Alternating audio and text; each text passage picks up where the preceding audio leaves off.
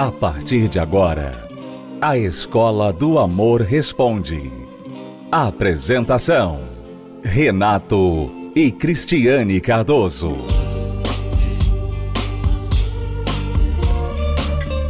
Olá, alunos, bem-vindos à Escola do Amor Responde, confrontando os mitos e a desinformação nos relacionamentos. Onde casais e solteiros aprendem um amor inteligente. Vamos responder perguntas dos nossos alunos. Lembrando, você pode participar do programa através do site escola do amor responde.com. Ali você deixa a sua pergunta e fica sintonizado para a resposta aqui no programa. Vamos à pergunta desta aluna. Meu nome é Laiana. Eu sou casada com Francisco Erivaldo. Na realidade, a gente não é casado não oficialmente, a gente mora junto há dois anos. E meu marido, ele bebe, ele é muito mulherengo, muito. Já ficou com prima, já ficou com tia, com os parentes tudo. E assim, às vezes eu não me entendo, eu não, eu não me entendo às vezes. Por que eu tô nesse relacionamento? Por que eu, eu aguento essas coisas tudo? E, e, assim, eu não entendo, sabe? Às vezes eu paro e me pergunto para Deus: Deus, o que, que eu tô fazendo com, com este homem que não me ama, com este homem que só me maltrata? Ele me chama de, de carniça, ele me chama de, de velha, ele me chama de songamonga, na frente de todo mundo, na frente dos amigos, na frente de quem quer que seja. E às vezes assim eu fico muito triste com essas coisas. Eu só tenho apenas 31 anos. Ele tem 51. Realmente, pelo menos você tem consciência de que algo está muito errado com você. Pelo menos. Já é um, um progresso. É, você se sente mal. Mas o problema está em você achar que você merece isso. Você achar que. Não vai conseguir melhor. Não vai conseguir nada melhor. Que isso é o que você. É o máximo que você tem direito em ter. Por isso você ainda se mantém nesse relacionamento. Essa é a questão. Esse é o problema. O valor que você tem de si mesma é bem pequenininho, né, Renata? É bem diminuído. E quanto mais você aguenta nesse relacionamento, menos tem valor ainda, porque não só aos seus olhos, mas aos olhos dele também. Porque ele olha ali e ele vê uma mulher fraca. É, eu queria perguntar a Laiana se alguma vez na vida dela ela já entrou numa loja ou foi comprar alguma coisa em qualquer lugar de alguém e quando ela perguntou o preço, ou descobriu o preço, ela ofereceu pagar mais do que o vendedor estava pedindo. Uhum.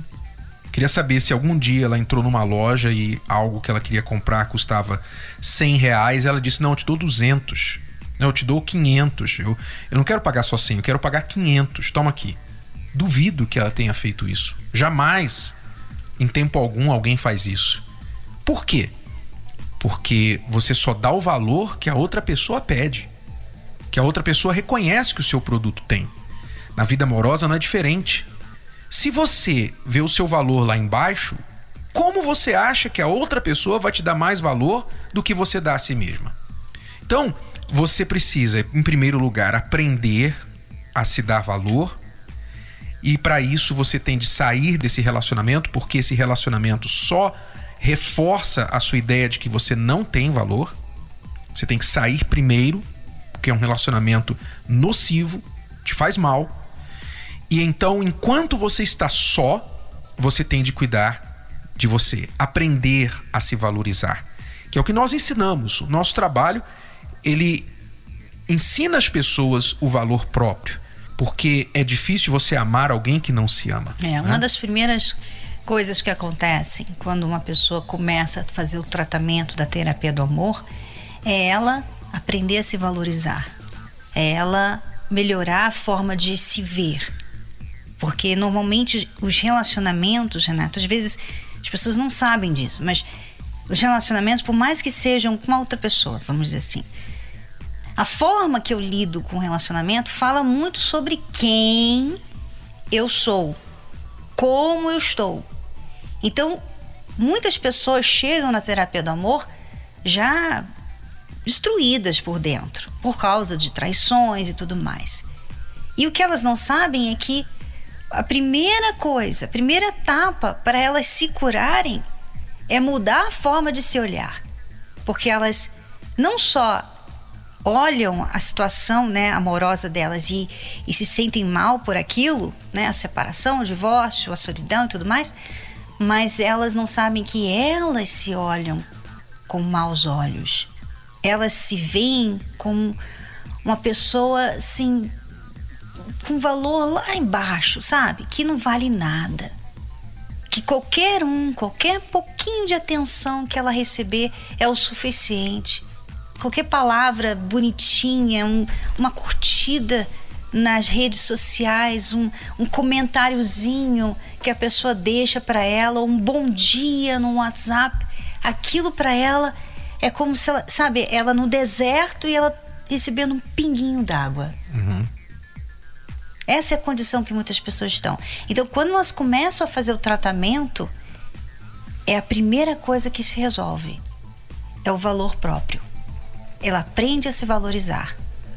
Então, Laiana, quando você aprender a se valorizar, você vai entender que um homem que nem casou com você, né? você aceitou ir morar junto com ele, está dois anos com ele, um homem que bebe, que é mulherengo, que já dormiu com a prima, com a tia, e entre outras coisas, que chama você de nomes, que a humilha, este homem não merece você.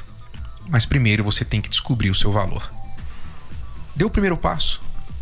Faça isso quinta-feira agora na Terapia do Amor. Venha participar da nossa palestra, tá bom?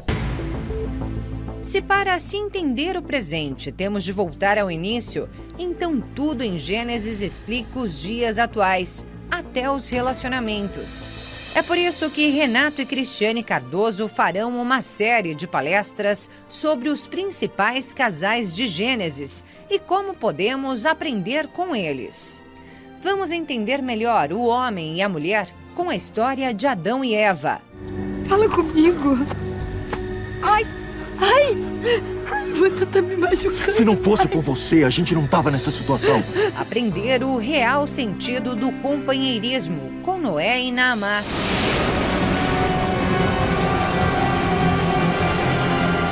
O verdadeiro significado do amor com Abraão e Sara.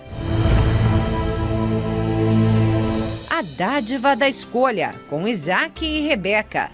A voz do coração e da razão com Jacó e Lia. E como as diferenças podem unir com José e Azenate. Tenha um novo começo para a sua vida amorosa por meio desta série de palestras, de janeiro a julho, no Templo de Salomão. Começa dia 28 de janeiro, às 20 horas. Bom, Cristiano e eu vamos falar com você agora sobre como você pode ter a pessoa dos sonhos a pessoa dos sonhos. Como fazer o seu marido, sua esposa, ser a pessoa dos seus sonhos? Como você, solteiro, pode encontrar a pessoa dos sonhos? Anota aí, porque vai cair na prova. Vamos primeiro à palavra de Deus. Eu vou ler aqui como que o pai da fé, o nosso pai da fé, chamado Abraão, ele usou a sua fé e a sua inteligência para encontrar esposa para o seu filho Isaque. Abraão recebeu uma bênção de Deus. Sua mulher Sara era estéril e pela fé, pela obediência, eles tiveram um filho na velhice.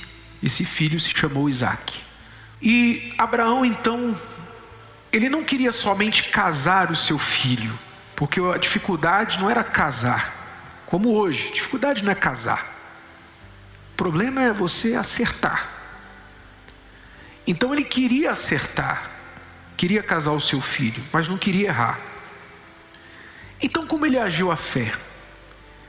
ele chamou o seu servo mais fiel, que cuidava de toda a sua casa, chamou esse servo chamado Eliezer e falou para ele: Eliezer, você vai jurar a mim e diante de Deus duas coisas: que você não vai permitir que o meu filho Isaque se case com uma das mulheres cananeias deste lugar onde nós habitamos. Então ele não queria que Isaac se casasse com as mulheres cananeias. Ele estava ali em Canaã e as mulheres cananeias eram idólatras, eram seguiam uma outra fé, uma outra cultura. E Deus tinha uma promessa para Abraão de formar uma nação, uma nova descendência. E tinha que ser da fé, não podia se misturar com outra fé. Então, ele fez o servo jurar: primeiro, se eu morrer antes, não vai deixar o meu filho casar com uma dessas cananeias estrangeiras. Segundo, você não vai deixar meu filho ir lá na casa dos meus pais, dos meus parentes, escolher mulher da cabeça dele.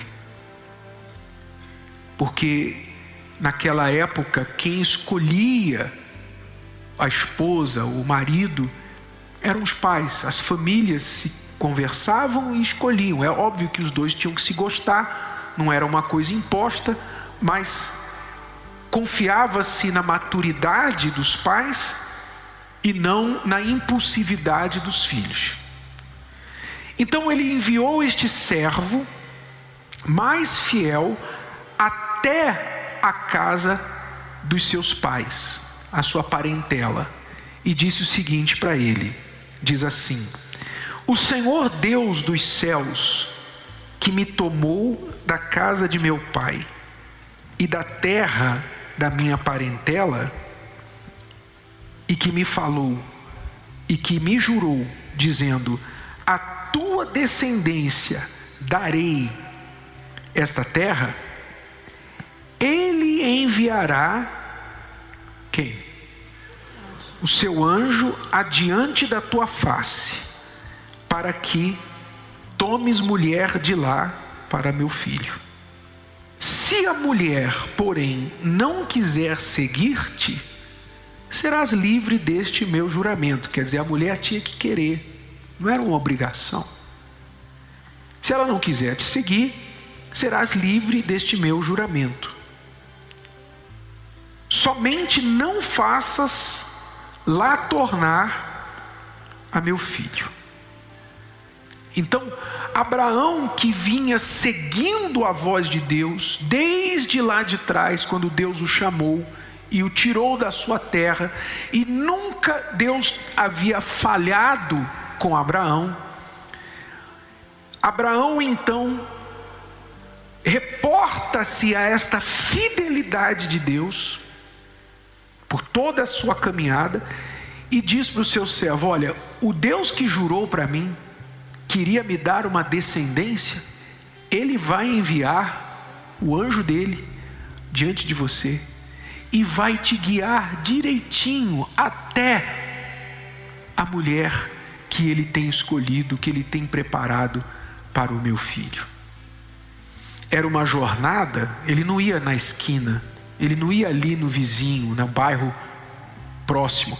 Ele iria viajar 800 quilômetros, meses de distância, indo lá para Harã, de volta na terra de Abraão, de origem da sua parentela, ia chegar lá e não ia saber quem era essa mulher. Mas o anjo de Deus guiou o servo até Rebeca. E Rebeca, de pronto, foi na mosca. Foi na mosca. Não foi como hoje, tem que deslizar cem vezes para dar um match. O match foi na hora, sem aplicativo, sem foto, sem nada. O match do anjo foi na mosca, foi assim, pá! direto, sabe? Foi assim. a história belíssima, você pode ler no capítulo 24 de Gênesis. Belíssima história de Isaac e Rebeca. Mas veja como ele usou a fé e confiou a direção do encontro para esta pessoa, para a futura esposa do seu filho, ao Espírito de Deus, ao anjo de Deus, o Espírito Santo que guiou. E é assim que as pessoas têm que aprender a confiar também que Deus vai guiar e não elas guiarem-se pelos seus olhos. É a questão da confiança, né? Abraão ele confiou, porque é interessante que ele não mandou o filho dele lá escolher. Ele poderia ter falado para o filho: Você vai lá, eu confio em Deus que Ele vai te mostrar. Mas ele sabia que se o filho dele fosse, ele ia ser guiado pelos olhos. E Abraão não queria uma pessoa bonita. Ele não queria uma, uma esposa simplesmente bonita, que só tinha beleza para o filho dele. Ele queria uma esposa que fosse ser perfeita para ele, ideal. Queria unir a Isaac e dar continuidade ao que Deus tinha começado com Abraão e Sara. Então era muito importante o casamento de Isaac. Se ele casasse mal, ele ia interromper os planos de Deus. Então ele não mandou o filho porque ele não queria que o filho fosse seduzido pelos olhos. Então ele mandou o servo fiel. Mas ele, ele não sabia se o servo ia saber escolher. Por isso que ele falou: o anjo do Senhor vai na sua frente. E ele vai preparar, ele vai mostrar para você quem é essa pessoa. Então, a confiança que Abraão teve, a confiança que você tem que ter. Você está aqui fazendo a terapia do amor, você, você está lendo o livro, você está aprendendo muitas coisas. Mas o que acontece? O tempo, às vezes, né? a pessoa fica, começa a ficar ansiosa. Ela começa a achar, puxa, não está acontecendo. Não está acontecendo, não estou vendo. Não, eu estou olhando ao redor e eu não vejo ninguém para mim. É, até quando eu vou ficar esperando? Até quando eu vou ter que ficar fazendo terapia? Né? Então, quando você começa a questionar, começa a duvidar, começa a, a interromper a sua fé, você não está confiando. E a confiança, ela é mais difícil do que a fé. É mais fácil você ter fé para fazer as coisas do que você confiar. Porque a confiança exige tempo. Como que você vai. Por exemplo, a terapia do amor é, é confiança, é a corrente da confiança. Né? Porque você vem aqui na terça-feira e você pode ser curada na hora de uma doença, de uma enfermidade, uma dor. Você vem aqui na sexta-feira, você pode ser liberta na hora. Da depressão, da vontade do suicídio, dos pensamentos ruins e tal. É na hora, porque é fé. Mas a terapia do amor é confiança, porque você não vai ver na hora aquela pessoa. Abraão confiou em Deus e demorou praticamente um ano, porque foram meses para chegar lá e meses para voltar com a moça. E não só Abraão confiou, mas Isaac também. E, e, assim, a gente não vai contar a história toda aqui agora, né? Mas só uma palhinha. Quando ela chega, Isaac estava orando. Quando ele, ele vê Rebeca pela primeira vez, a Bíblia fala que ele estava orando, ele tinha ido ao campo para orar. Quer dizer, olha o que está por trás. Às vezes você só vê assim, ah, que bonito o encontro, olha só, perfeito casal, ah, que lindo, tão romântico.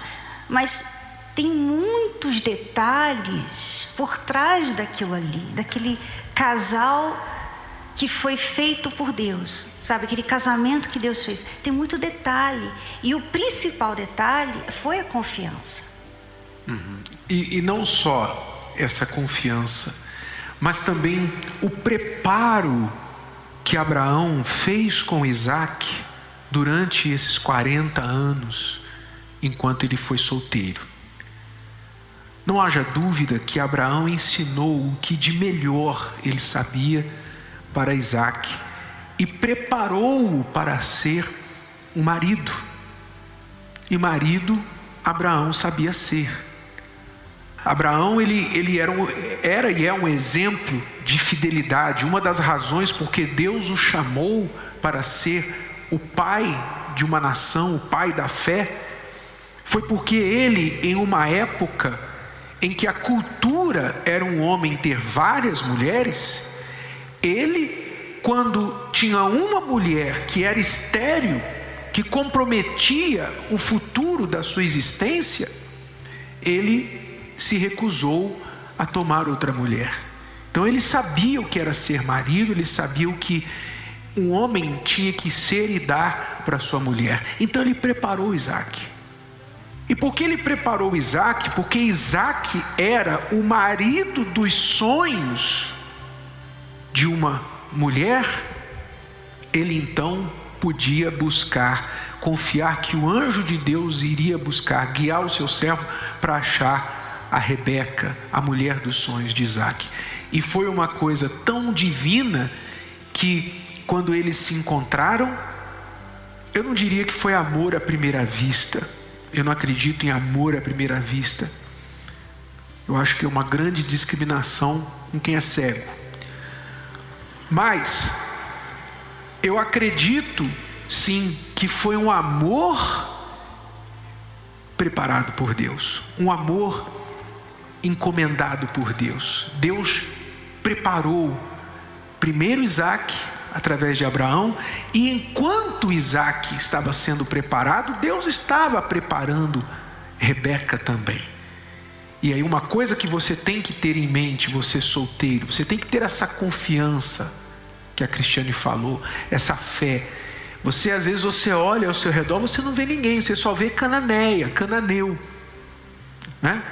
Você só vê pessoas assim, não tem ninguém para mim, não serve, ninguém ao meu redor serve para mim. Como Abraão olhava ao redor e só via mulher que não servia para o seu filho, não via com os olhos, mas ele cria aqui dentro. E você tem que ter essa fé, essa confiança. Você pode não ver, mas dentro de si você tem que crer. Deus está preparando, você mulher, crer. Deus está preparando o meu Isaac.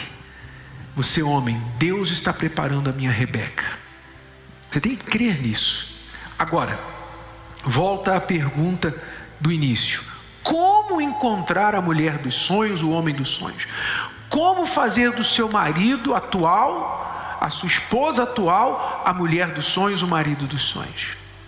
O segredo é você primeiro ser a pessoa dos sonhos dessa pessoa. Você não ser o pesadelo daquela pessoa. Você acabou de acompanhar um trecho da palestra com Renato e Cristiane Cardoso, A Bênção dos Casais, que acontece domingo às nove e meia da manhã no Templo de Salomão. Participe você também de uma palestra e aprenda o amor inteligente. Toda quinta-feira às 20 horas e todos os domingos às nove e meia da manhã não fique de fora. Entrada e estacionamento gratuitos. Com creche no local. Bom, então é isso, alunos. Casais e solteiros inteligentes estão aprendendo o amor inteligente às quintas-feiras, 20 horas, aqui no Templo de Salomão. Cristiano e eu esperamos por você. A palestra é gratuita. Celso Garcia, 605, no Braz. Mais detalhes no site terapia do amor.tv. Bom, chegamos ao fim do programa de hoje. Voltamos amanhã nesta emissora e nesse canal. Até lá, alunos. e nesse horário. tchau, tchau. Tchau, tchau. Você pode ouvir novamente e baixar esse episódio da Escola do Amor Responde no app Podcasts da Apple Store e também pelo Spotify e Deezer.